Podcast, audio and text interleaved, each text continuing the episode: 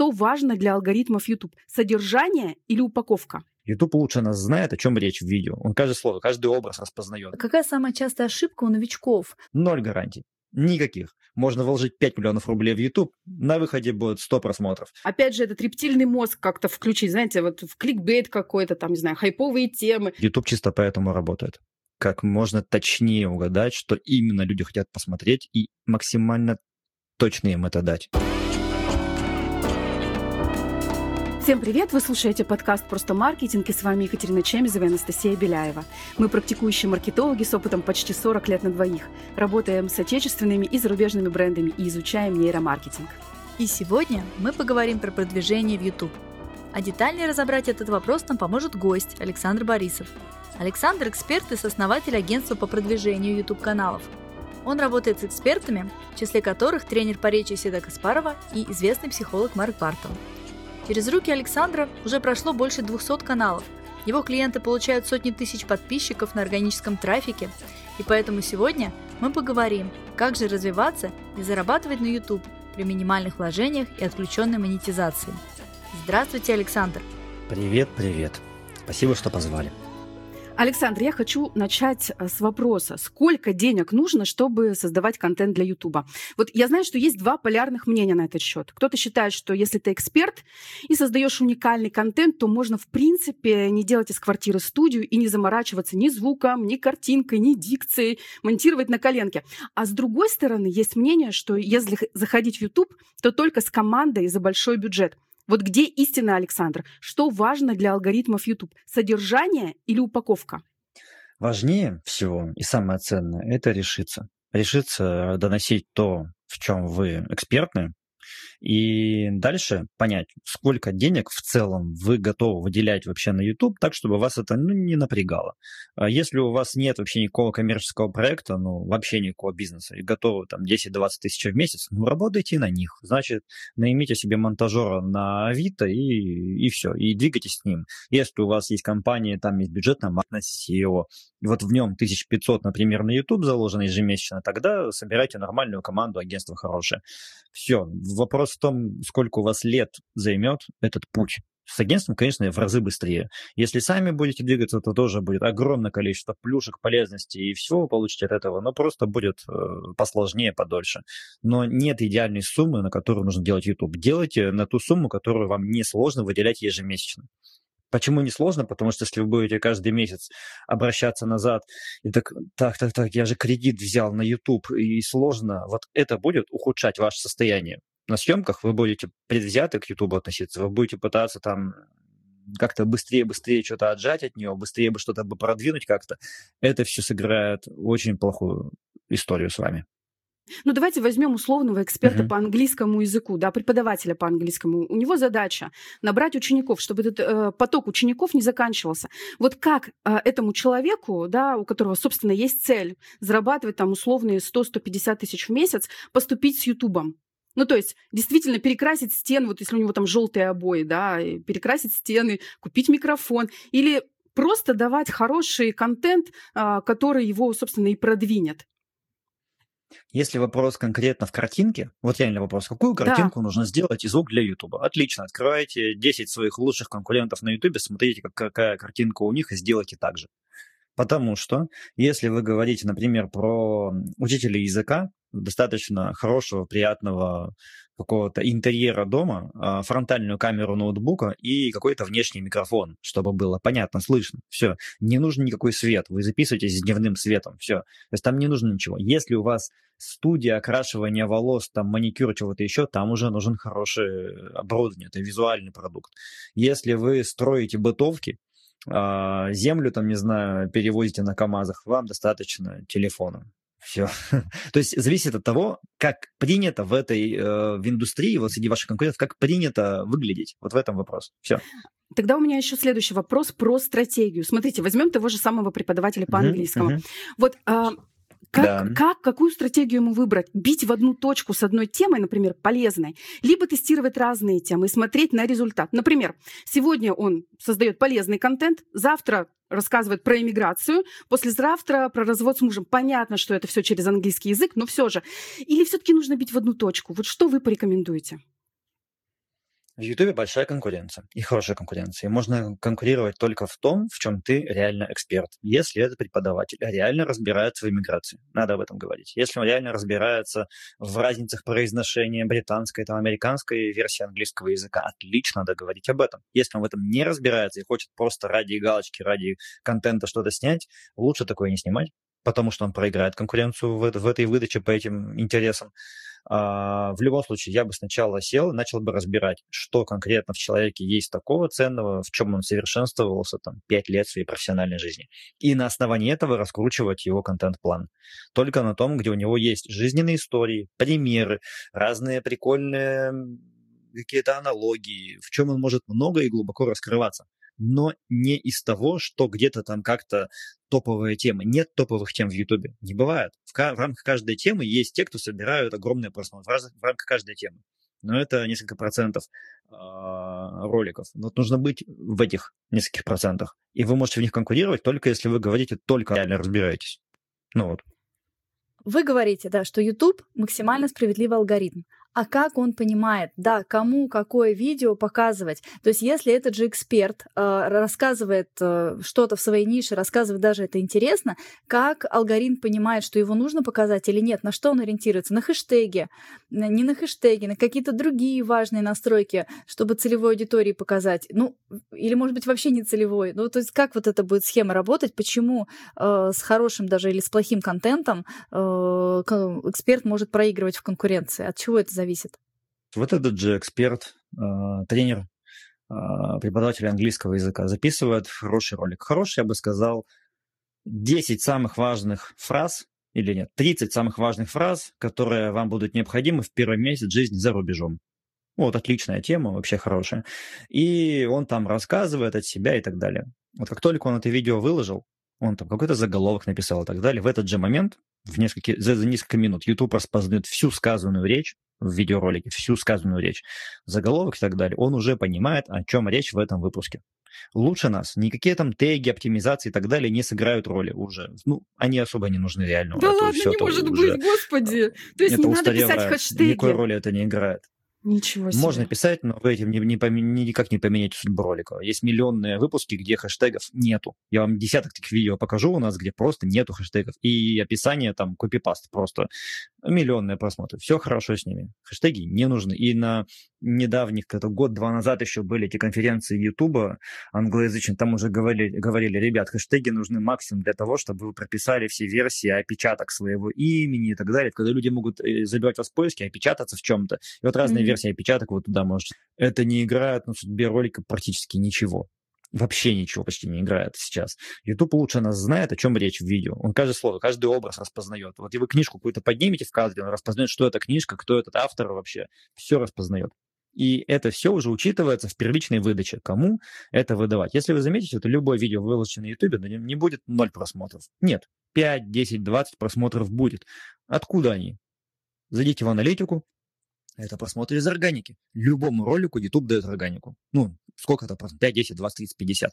Этого ему уже достаточно. Просмотров там 50, 100, чтобы понять, вот, вот по этим тегам он знает уже, каким людям показывать, у кого это в области интересов есть этот английский язык, и он смотрит, э, прогнозируемо ли эти люди смотрят этот выпуск, долго ли в среднее время просмотра смотрят, э, реакции смотрят. И если он видит, что, например, 100 человек посмотрели выпуск хорошо, он показывает еще 100, потом еще 1000, потом еще там 20 тысяч он показывает. Если он ширит, ширит, ширит аудиторию, и пока показатели высокие держатся. Но не бесконечные показатели будут держаться, до какой-то аудитории будет ролик неинтересен уже. И он там остановит. И вот так вот органика рассказать. А, вот в двух словах, в двух словах. То есть вообще большинство каналов, которые двигаем, там даже анонсы никакие не нужны, никакой залив аудитории, какие закупы не нужны. Если видео успешное в органике, его не нужно ничем пушить, продвигать, нет смысла абсолютно никакого. Но нужно, чтобы видео было реально продуманным, успешным. И там какие вещи, факторы влияют? Например, спикер, он был уставший, либо он на харизме весь, на движухе, интересный весь, там, самобытный такой. Вот цифры на просмотрах будут раз в 10 от этого различные Вот такие а, факторы еще влияют. А какие еще факторы да. влияют на успешность ролика? Ну, вот кроме э, спикера. Хороший цепляющий заголовок, хороший заголовок, хорошая цепляющая превьюшка с множеством триггеров, правильно собранная 30 секунд речи первая, потому что человек нажимает на ролик, он смотрит его неосознанно, он еще животным мозгом слушает. Ну, реально, представьте себе, вы зашли на YouTube, прям в ним, вот перед вами 8 обложек. Вы прям берете и прочитываете внимательно заголовок на каждый, принимаете решение взвешенно. Так, я хочу посмотреть вот это или это видео. Нет. Ну, за полсекунды, нет, да. за секунду. Да. А, вот это. Окей. В этом случае действует животный мозг. Он принимает решение неосознанно, и вы в этом же состоянии начинаете в течение 30 секунд идет переключение уже на осознанный просмотр, что вы реально приняли решение это видео посмотреть. Так вот, нужно провести диалог первичный. Он столько-только проснулся созданный мозг, зачем тебе конкретно это видео нужно посмотреть. Это один из наших лайфхаков. Вот. И в Ютубе где-то года полтора назад появился важный критерий в аналитике. Это процент просмотров на 30 секунде. Процент удержания, вернее, на 30 секунде. Это очень прикольно. То есть это сколько процентов людей осознанно решили остаться на 30 секунде. Очень классный показатель. И по нему даже ролики можно отранжировать там, э, в аналитике сейчас. Это классно. Если там процентов 60, это очень хорошо. Это очень хорошо. Реально классно. 50-60. Э, это один из важных критериев. Их там десяток. Больше, больше десятка. Процент лайков, процент комментариев. А, YouTube учитывает то, после просмотра вашего видео, насколько долго человек остался еще на платформе. То есть если после вашего видео человек закрыл YouTube, пошел что-то делать, это плохо. Если он после вашего видео еще до трех ночи завис на Ютубе в целом, это очень хорошо. И это, и это очень сильно запушит органику. Вот это тоже учитывается. Это, кстати, информация с конференции YouTube 360, когда они говорили, что YouTube прослеживает весь дальнейший путь. Это тоже можно, э, это поведение тоже можно моделировать. Э, ну, то есть человека можно к этому всему склонять в том числе. Это все учитывается в сценариях и на постановке речи на самой съемке. Вот такие детальки. Их много, и мы эти фанатично в эти детальки погружаемся, и тогда органикой можно чуть более предсказуемо управлять. А вообще, как понять, что интересно аудитории? Потому что вот в одном из своих интервью вы сказали, что внимание – это новая валюта, и умение работать с вниманием – это самый ценный навык. Да? Вот может быть, у вас есть тоже какой лайфхак вообще? Как понять, что интересно аудитории, конкретной аудитории? Ну, давайте по порядку. Первое, первое насчет что, что ценной аудитории. Почему это ценный навык? Потому что вы можете идти по обычным принципам маркетинга, закупать просмотры рекламные. Вы будете отлично покупать их по 50 а, копеек, по 2 рубля просмотра, например. Отлично, миллион просмотров по 2 рубля, 2 миллиона рублей с временем просмотра 20-30 секунд. За органику вы получаете это все бесплатно, э, с временем просмотра не 20-30 секунд, а 9 минут чистейшей целевой аудитории. То есть э, это несравнимые вещи вы берете и конкретным навыком каким-то делаете движение, там, десяток миллионов рублей, а вы это получаете конкретно навыком. А это все в рамках одного ролика. Этих роликов у вас 96 в год. И это огромное преимущество, огромнейшее просто. А еще при этом у вас просмотров много, у вас все показатели менять, в лучшую сторону начинают меняться в отделе трафика. То есть трафик, который люди откручивают по вашему продукту, бренду, все показатели меняются в лучшую сторону, потому что есть насмотренность у аудитории на вас. Это такие вещи. Но людей обламывает то и смущает то, что это непрогнозируемо. С этим очень сложно, непонятно как это. Все спрашивают, а где гарантии, как-то можно зайти? Ноль гарантий. Никаких. Можно вложить 5 миллионов рублей в YouTube, на выходе mm-hmm. будет 100 просмотров. Вот если так подходить, да, потому что это нелинейный мир. Там другие правила. Вот сейчас в книге я описываю принципы работы с нелинейным миром. Там по-другому все. Вот правда. Чуть-чуть поменял, цифры в 50 раз больше. Ну подождите, ну, вот. Александр, можно же, да, в принципе, вернемся. проанализировать, что интересно аудитории, что ее зацепит. Ну, опять же, этот рептильный мозг как-то включить, знаете, вот в кликбейт какой-то, там, не знаю, хайповые темы, или в принципе, что интересно, что у нее болит у этой аудитории. Ведь мы можем ведь на этом играть или нет? Угу. Можно делать кликбейтную аудиторию, но это работало там, лет 5-7 назад на Ютубе, но потом встал такой фактор, как среднее время просмотра. Мы не можем находиться в животном рептильном мозге все время. Uh, у вас будет низкое время просмотра. Если слишком желтушные заголовки и там поверхностный спикер, то не будет большого времени, видео в органику не выйдет. Оно само себя закопает.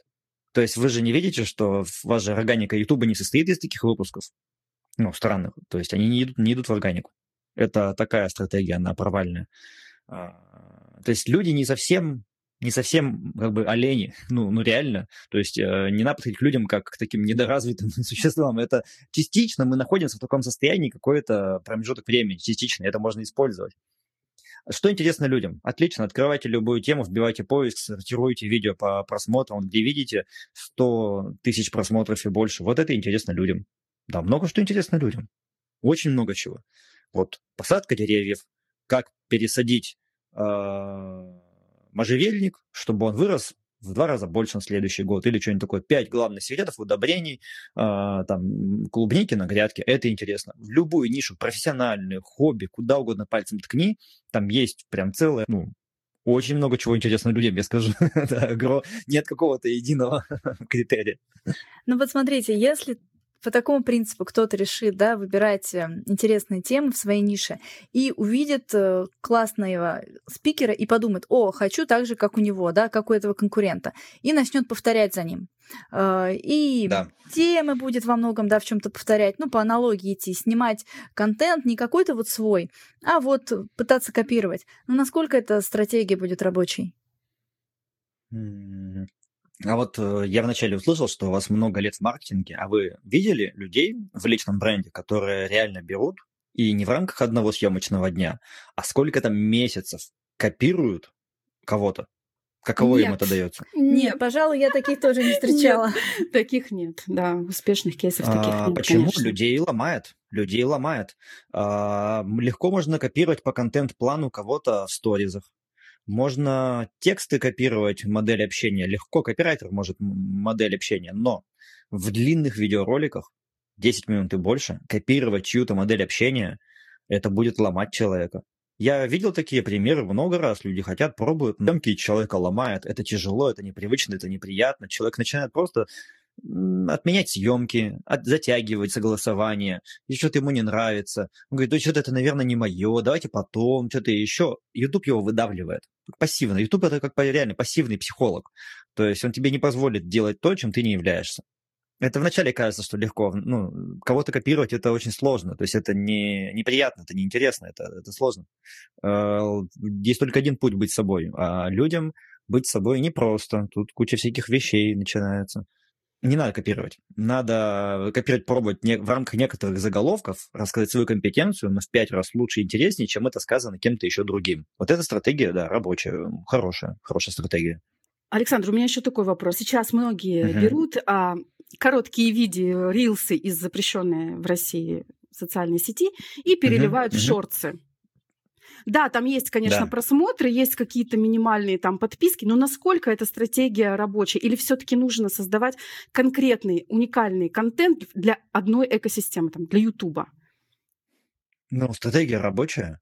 Просмотры угу. есть, стратегия рабочая. Вопрос в другом, как бы для чего вам именно эти просмотры? Потому что если нужны просто просмотры как таковые, то можно их делать. Но потом, спустя, может, полгода, человек задается вопросом, а, а, а что с ними дальше делать, с этими циферками нарисованными? То есть угу. продукт у него особо от этого не покупают там миллионами, а на улицу не узнают. Ну, ну, то есть э, зачем это? Я... Чтобы быть везде, везде, где ну только вот. можно. Ну, знаете, а сейчас окей, клиенты ну любят ну вот такое. Клиенты да. любят, да, знаете, верное продвижение это называется, когда ты везде с одним контентом, и все как бы у тебя вроде по бумажкам хорошо. Это хорошо для подрядчиков, которые ведут эту площадку, у них там есть циферки, они отчитываются и получают регулярно свою денежку. Вот это подрядчикам хорошо. А, мы несколько лет назад выбрали другую стратегию. Мы считаем хорошо сквозную аналитику. Мы конкретно смотрим, где какое есть вовлечение, сколько переходов, сколько регистраций, прям считаем. И мы заметили, что если делать большую медиасеть, хороший проект, то покупки с тех же шорцев и так далее, это 1-2% максимум. Максимум. Но если человек на них тратит отдельный съемочный день полноценный, то это неравноценный обмен. А, вот это, это раз. Первое, что это такие легкие поверхностные цифры, они не, не твердые. Но, но окей, для кого это точно надо? Где меня спрашивают, надо ли мне вести там, шорты снимать? Я говорю, вот смотри, если ты вот, вот фанатеешь этим, и снимал бы даже просто в стол. И вот вообще ты просыпаешься и думаешь, вот я бы сегодня еще такой и такой шорт бы снял, тогда надо снимать. Но большинству людей это тяжело. Их ломают, они не хотят. Им не нравится, что это очень поверхностный контент, что они не раскрывают глубину своей экспертности там, что они там не, им приходится это полисать там и какие-то странные эмоции выражать, которые они в жизни не обладают. Вот людей это ломает. Ради чего? То есть не всем это конкурентно. Вот, ну не всем, не всем. То есть я ни одного не видел большого, мощного, стабильного, успешного проекта, который был построен на шортах, например. Ну, то есть в долгую, ну, в долгую. То есть это всегда такие там, если вы видели графики аналитики каналов, которые чисто на шортах, там такие по просмотру, ну, то есть там, там вообще тяжело. Вот, это не... Это прикольно, но это не основа чего-то большого. Ну, раз мы заговорили про разные, э, про да. разные соцсети, вот еще такой вопрос. Сейчас в чатах СММщиков ходят разговоры, что вот заблокируют VPN, значит, и что надо себе подстелить соломку а, где-то заранее mm. и перенести весь контент а, из YouTube, потому что, ну, вдруг его тоже заблокируют, да, потому что VPN это не будет, как бы, и YouTube, и все, и перенести весь контент из YouTube в ВК, например, да. Но понятно, что алгоритмы там работают гораздо хуже, чем в YouTube, да, статистика хуже. Вот что думаете думаете на этот счет? Не волноваться и делать свое дело mm-hmm. и дальше, или все-таки переносить куда-то контент и пытаться его каким-то образом еще где-то продвигать? Угу, угу. Но это же недорого. Никто мне запрещает прямо сейчас публиковаться на разных платформах. То есть относительно общий бюджет ведения там, медиасети, это, это очень маленькие деньги, это меньше 5% от бюджета. Э, ну, переносите. Угу. Окей, ничего страшного нет. Ну, просто а сам факт переноса вам никакого преимущества не даст. Ну, то есть там в том же ВК там органики как таковой нету. Ну, угу. Нету. Если качать ВК нормально на трафик, на продвижение, то есть нужен отдельный отдел, который занимается только ВК. Если Дзен, там, конечно, можно, но там аудитории можно дать премию за самые желчные комментарии в мире в Дзене. И там прям жесть. Ну, то есть можно, э, можно, но, как сказать, людей, у людей страх, у людей неизвестность, они хотят это чем-то заесть. А, даст ли это решение реально что-то? Ну, я не видел еще такого, что дало там прям в разных проектах. У многих проектов дублируем, очень многих. А, панацея нет, нет. Ну, я э, буду действовать по ситуации. Вот как будет, так будет. А пока что все замечательно растут, развиваются, миллионные просмотры, охваты, все, все хорошо. Александр, а вот еще хочу какой mm-hmm. момент коснуться. YouTube, то, что это хорошая площадка для mm-hmm. продвижения, пиар, это все понятно. Но там в недавнем прошлом, да, еще YouTube использовали в том числе для заработка. И это давало еще, да, просмотры, помогали монетизации. Сегодня есть какие-то варианты зарабатывать на YouTube при минимальных вложениях и отключенной минимизации? Ну, кроме того, когда ты уже крупный канал, и у тебя хотят купить рекламу. Это, это понятно. А другие какие-то варианты еще бывают? Mm-hmm. Еще, вернее, остались Вот, крупный канал, хотят купить рекламу. Из 70 YouTube-каналов в постоянной работе ни один у нас канал не зарабатывает постоянно на продаже рекламы. Ни один. Вообще. Это малые деньги. И ни один, ни, ни у одного нет основного дохода, как заработок вот с показов, там даже сейчас на зарубежную аудиторию. Ну, нет такого. Это такой еще вроде бы очевидный совершенно принцип, очень очевидный принцип всем, кто работает в YouTube, и крайне неочевидный тем, кто еще не в YouTube. Людей прям ломает. Ну вот смотрите. Например, магазин шин из Китая. Представьте себе, там вот есть владелец магазина шин из Китая.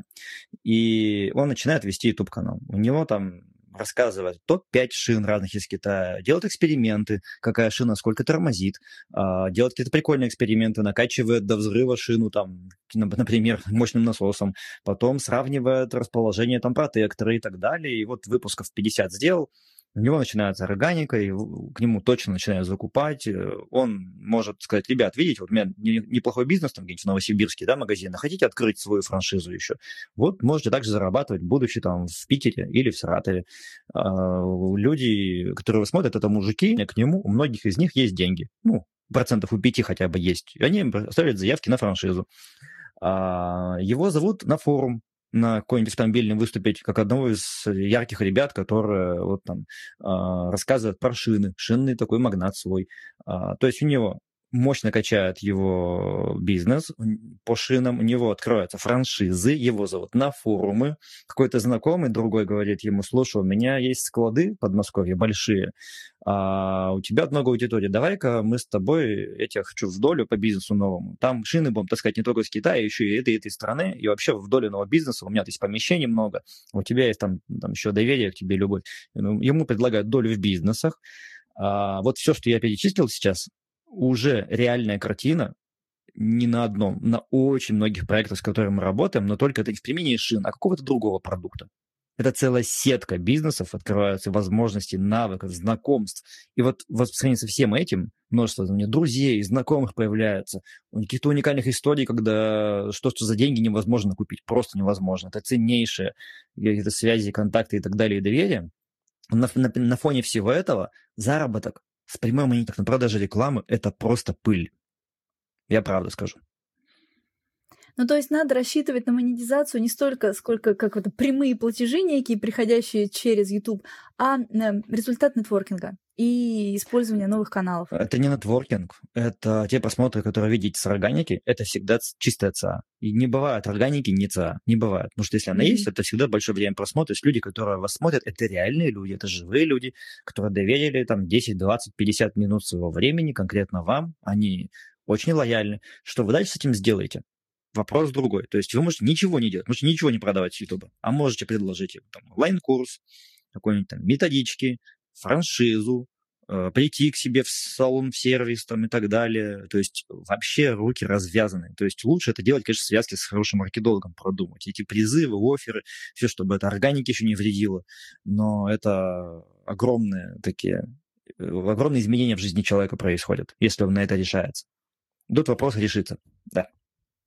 А, у меня такой вопрос а, по поводу рекламных интеграций. А, этот вопрос часто возникает uh-huh. у бизнеса, да, который хочет перевести трафик на свой сайт или там в телеграм-канал или еще куда-то, да. Uh-huh. Вот как uh-huh. правильно выбрать блогера для рекламной интеграции? На что обратить внимание? На глубину просмотра, на CTR или просить кейсы по интеграциям или просто на общность интересов, например, а, там не знаю бизнесу предпринимателю нравится Юлия Меньшова, и вот он смотрит Юлию Меньшову и хочет туда. Вот что вы посоветуете? Давайте какой-нибудь пример. Какая ниша бизнеса? Давайте пример прямо сейчас. Ну, давайте сделаем. косметолог. А, студия там косметологии, центр косметологии. Центр у них есть косметологии. центр косметологии, у них есть телеграм, у них есть сайт, у них есть а, задача там привести. Какой-нибудь, в... да. Да. Мейкап там делают, что-нибудь еще делают такое. Да, уходовые ну, процедуры. Э, Конечно, локация, нужно идти к тем локация блогерам. Москва, Санкт-Петербург, угу. предположим. Конечно, нужно идти к тем блогерам, у которых живет ваша аудитория, прям максимально. То есть это девочки, бьюти-блогеры. Сто процентов. Никакие там, ни подкасты с бизнесменами. Вот вообще. То есть нет, надо идти только к тем, у кого живет ваша прям ЦА. Значит, надо брать, договариваться где-нибудь с пятью или с десятью для теста девочками-блогерами. И главный акцент я бы ставил на качество интеграции, потому что если у вас будут просто в лоб скажут, вот еще такой-то есть, там будут крайне низкие переходы. А если вот эта девочка там какая-нибудь Настя, бьюти-блогер, сделает серию типа как на самом деле, или типа шок, что мне сделали с глазами, там, не знаю, там-то, там-то, там-то, и сделать всю серию вокруг того, что она пришла на какую-то экспериментальную процедуру или что-то еще решилась, эксперимент какой-то сделать, пошла в какой-то э, салон, там какое-то что-то с ней случилось, там на самом деле мастер все вырулил, все получилось справиться, она пошла там э, познакомиться с э, директором этого салона, там что-то, что-то еще, то есть полноценный выпуск, посвященный только этому салону, вокруг него с интересным сюжетом, с погружением, чтобы это было именно конкурентно в органике. И вот только так. Ну, а Только что так, у нее запрашивать? совместное, вот прям это все. Да. Понятно. А что запрашивает и какие гарантии? Ну, то есть попросить, э, там, не знаю, кейсы подобные или на глубину просмотра, а мне кажется, что не, вообще не аналитику? быть таких кейсов. Таких кейсов Ну ладно, не, не кейс, да. аналитику. А. Типа, покажи мне свой, свою канал. аналитику. Ну, во-первых, нужно открыть канал, посмотреть среднее время просмотров по последним там 20-30 выпускам, примерно понять, сколько у нее просмотров в среднем бывает. Потом запросить скриншоты из аналитики, посмотреть, сколько mm-hmm. у нее ежедневных просмотров на канале. Потом запросить еще скриншоты обязательно из расширенной аналитики по источнику, э, какие это просмотры, органика это, либо это все накрутка вообще. То есть это видно в расширенной аналитике каждому. На второй вкладке в источниках трафика там видно, где, откуда эти просмотры конкретно пришли и какие они по удержанию. Да и в целом все. И в целом все. Деньги, за которые вы договоритесь, это всегда пальцем в небо. Вот правда. Угу. Один и тот же блогер может продавать интеграцию за 2 миллиона рублей, но при этом своим знакомым сняться бесплатно. А по знакомству знакомого там сняться за себестоимость там, студии в 50 тысяч рублей. Ну, то есть все суммы называются пальцем в небо. Вот правда. Поэтому нужно через знакомых по-разному выходить, если они хотят вот это делать. А вот можно я такой еще вопрос? А, хочу коснуться момента. Вы сегодня в разговоре пару раз говорили про количество выпущенных роликов. Например, вы сказали, что там за год 96, может быть, роликов. А, про вот в кейсе, да, с примером про шины вы сказали, там на 50 там ролики у него что-то получится. Вот я хотела узнать, есть ли вот эта привязка к тому, с какой частотой и как много роликов надо выпускать, с какой-то регулярностью. Мне просто интересно понять, а, какая самая частая ошибка у новичков. Не знаю, они берут не ту тему, они они нерегулярно выпускают контент. Эм, вот, да, интересно узнать ваше мнение об этом. Есть среднее проверенное число публикаций. Мы делаем в среднем 8 публикаций в месяц. Это самая понятная такая частота, чтобы происходили какие-то изменения у спикера, чтобы можно было попробовать разное количество гипотез. Есть как в спорте. Если ходить э, две тренировки в месяц, то будет только хуже. Ну, потому что организм будет постоянно перестраиваться от шока там туда-сюда. Ну, то есть можно еще и травмироваться. То есть два ролика в месяц – это ничего. А если ходить 20 тренировок в месяц, то будет тоже очень плохо, потому что, ну, будет все только ху, ну, тяжело очень будет, и организм тоже травмируется. Здесь примерно так же. Но есть проф, профспортсмены, которые делают там 50 тренировок в месяц, профессионалы. В Ютубе также, если у вас огромный блок, у вас за 150 тысяч просмотров в день. Вы можете позволить себе и 12 публикаций в месяц, если вы готовы это делать с хорошим вовлечением и так далее. В общем, количество публикаций – это необходимое ну, в среднем 8. В среднем 8. Ну, опытным путем. Опытным путем. Вот все. Надо, чтобы они реально постоянно улучшались. Вот про самую большую ошибку новичков, самая большая ошибка, они думают, что я зайду, если у меня получится, я продолжу. Не получится? Ну, ничего страшного, потестировал гипотезу. С таким подходом лучше не заходить на YouTube. Не получится, гарантированно. Первые месяцы съемок вам не понравятся, они будут ужасны. А, самая большая ошибка – это не совершенствоваться постоянно, потому что на YouTube может получиться у каждого, кто системно, постоянно каждую съемку делает лучше, лучше, лучше, лучше примеры, лучше говорит, лучше ну, смотрит на себя, говорит, думает так, как бы это еще этот пример приложить, ну, такие истории приложить, то есть который искренне фанатеет контентом и каждую съемку делает лучше, лучше, лучше, лучше. Ну, правда, все, у кого не получается в Ютубе, это кто сдался на второй-третий месяц. Те, кто системно год, например, работают и постоянно улучшают себя, манеру речи, примеры, харизму, истории, у всех получается. Ну, правда. В каком-то объеме органики, ну, у всех получается. Нет такого, чтобы человек э, делал год, у него не получилось. Либо он делает год и одну и ту же фигню снимает. Одно и то же. Вообще не меняется ни в чем. Такое иногда бывает. Такие. Есть такие люди, которые чисто вот прям как вот как врагами в забор уперлись, одно и то же снимают. Такое редко бывает. Э, вот такое видение. Александр, ну вы очень вдохновляете. Я уже думаю, Настя, нам пора с тобой тоже на YouTube, пока его не да, Я вот это послушала и думаю, так, 8 выпусков в месяц. это надо осилить. Александр, у нас остался последний блок вопросов. И, и мы как бы закончим. Да-да-да. Последний блок вопросов мы часто задаем, касающиеся, не знаю, вашей жизни. Личности. Вашей личности. Давайте, а, давайте. Короткие вопросы и ответы.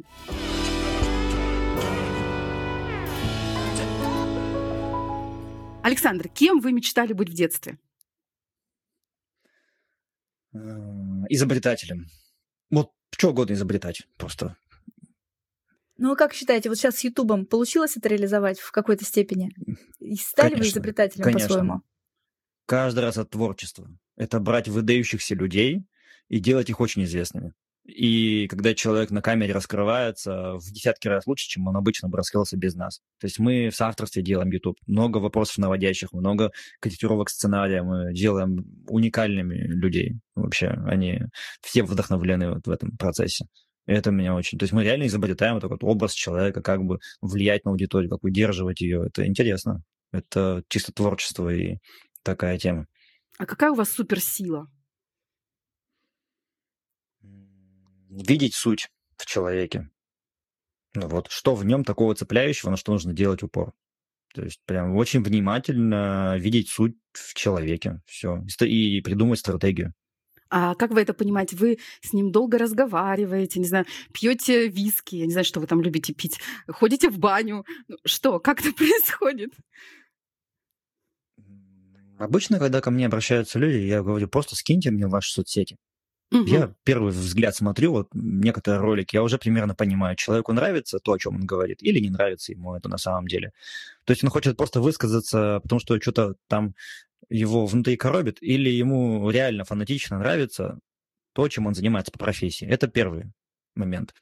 А второе, когда человек сталкивается с какой-то сложностью, например, ну, съемки все сложные, это не развлекуха, это, ну, это реально работа, как он на это реагирует? Его это зажигает, и он готов дальше улучшаться, либо он такой, все, меня это все бесит, там, блин, зачем это сложно, там, и так далее. Момент, если он готов что-то с этим делать, то можно сделать что-то действительно очень большое, интересное. Ну, вот такие субъективные факторы. Насмотренность. Я раньше занимался рекламными видео. Две года через меня прошло больше 350 рекламных проектов. Я написал сценарий, собрал команду, сняли эти вещи. Куча реклам. После этого я перешел в YouTube, потому что там сильно интереснее, чем в мире рекламных креативов, рекламных видео. Но со сценарным подходом оттуда перешел в органику. Класс. Александр, скажите, а что вы выберете для отдыха? Посмотреть YouTube или почитать книгу? На лыжах побегать? Я на лыжах бегаю, борьбой занимаюсь. То есть спортик такой, который в голове все проясняет, вот вытесняет все мысли. Вот единственное, как я могу отдохнуть, потому что а, в голове постоянно такой, как сказать, карусель из мыслей, из идей, из креативов, стратегий, постоянно, постоянно через всех людей через себя пропускаю. Есть только один вариант, это какой-то циклический вид спорта, погрузиться, и это чистит лучше всего голову. А сколько проектов у вас одновременно сходить. вот в работе, что у вас все это в голове крутится? Не, конечно, не во все я погружаюсь. У нас команда ведет сейчас чуть больше 70 YouTube-каналов одновременно полностью. Со съемками, с монтажами, полностью наш штат. Ну, в плане там оператора, монтажера, все-все-все. А, какую-то часть из них я в своей голове держу. Вовлечены, да? Угу. Ну, конечно, я фанатею, много экспериментов ставим. То есть э, большая насмотренность команды, очень много экспериментов. Постоянно делаем что-то, что ну, там, еще не видели, не делали. Постоянно тестируем что-то. Да. Заголовки, примеры, ревьюшки, куча всего тестируется одновременно. Александр, вы оставались без работы и денег когда-нибудь? Летом 2015 года я продал все в Челябинске, машину, параплан, что у меня там было, и переехал в Москву. С запасом там, может, сколько там, 250-300 тысяч рублей. И начал жизнь сначала. Устроился в отдел продаж, а потом я из него к осени уволился, разбил машину и понял, что я на эти деньги максимум, которые остались, куплю камеру и начну с нуля заниматься вот новым хобби, увлечением. Тогда было тяжело. Я брал все заказы подряд. Снимал свадьбы, всякие, вся, все подряд снимал вообще. Ну, вот это в чем-то помогло. Слушайте, а что вас смотивировало уехать из Челябинска? Ну, скорее всего, у вас там была вообще-то безопасная какая-то своя система да. жизни. Что смотивировало? Да, скучно стало. Скучно стало. Молодой, горячий. Ну что, да. Ну да, да, да. Я понял, что что-то что скучно. Ну и последний самый вопрос. Ключевое качество, чтобы достичь успеха в своем деле постоянно творчески, с интересом, фанатичностью подходить к тому, как дать людям лучший результат в том, что им нужно. Ну все. Постоянно, фанатично совершенствовать свой продукт. Постоянно. И прям то, что реально нужно людям. Не то, что вы хотите им там дать сами, а то, что им нужно. Наверное, так. Потому что YouTube чисто поэтому работает. Как можно точнее угадать, что именно люди хотят посмотреть, и максимально точно им это дать все, тогда алгоритмы прям выстреливают. Ну, это такая миссионерская очень часть какая-то. Очень классно. Наверное, да. Наверное, да. Александр, спасибо, вам. спасибо большое за прекрасные ответы, супер полезный подкаст. А, спасибо большое, что пришли к нам и ответили максимально честно на наши вопросы. И вам большое, вам большое спасибо.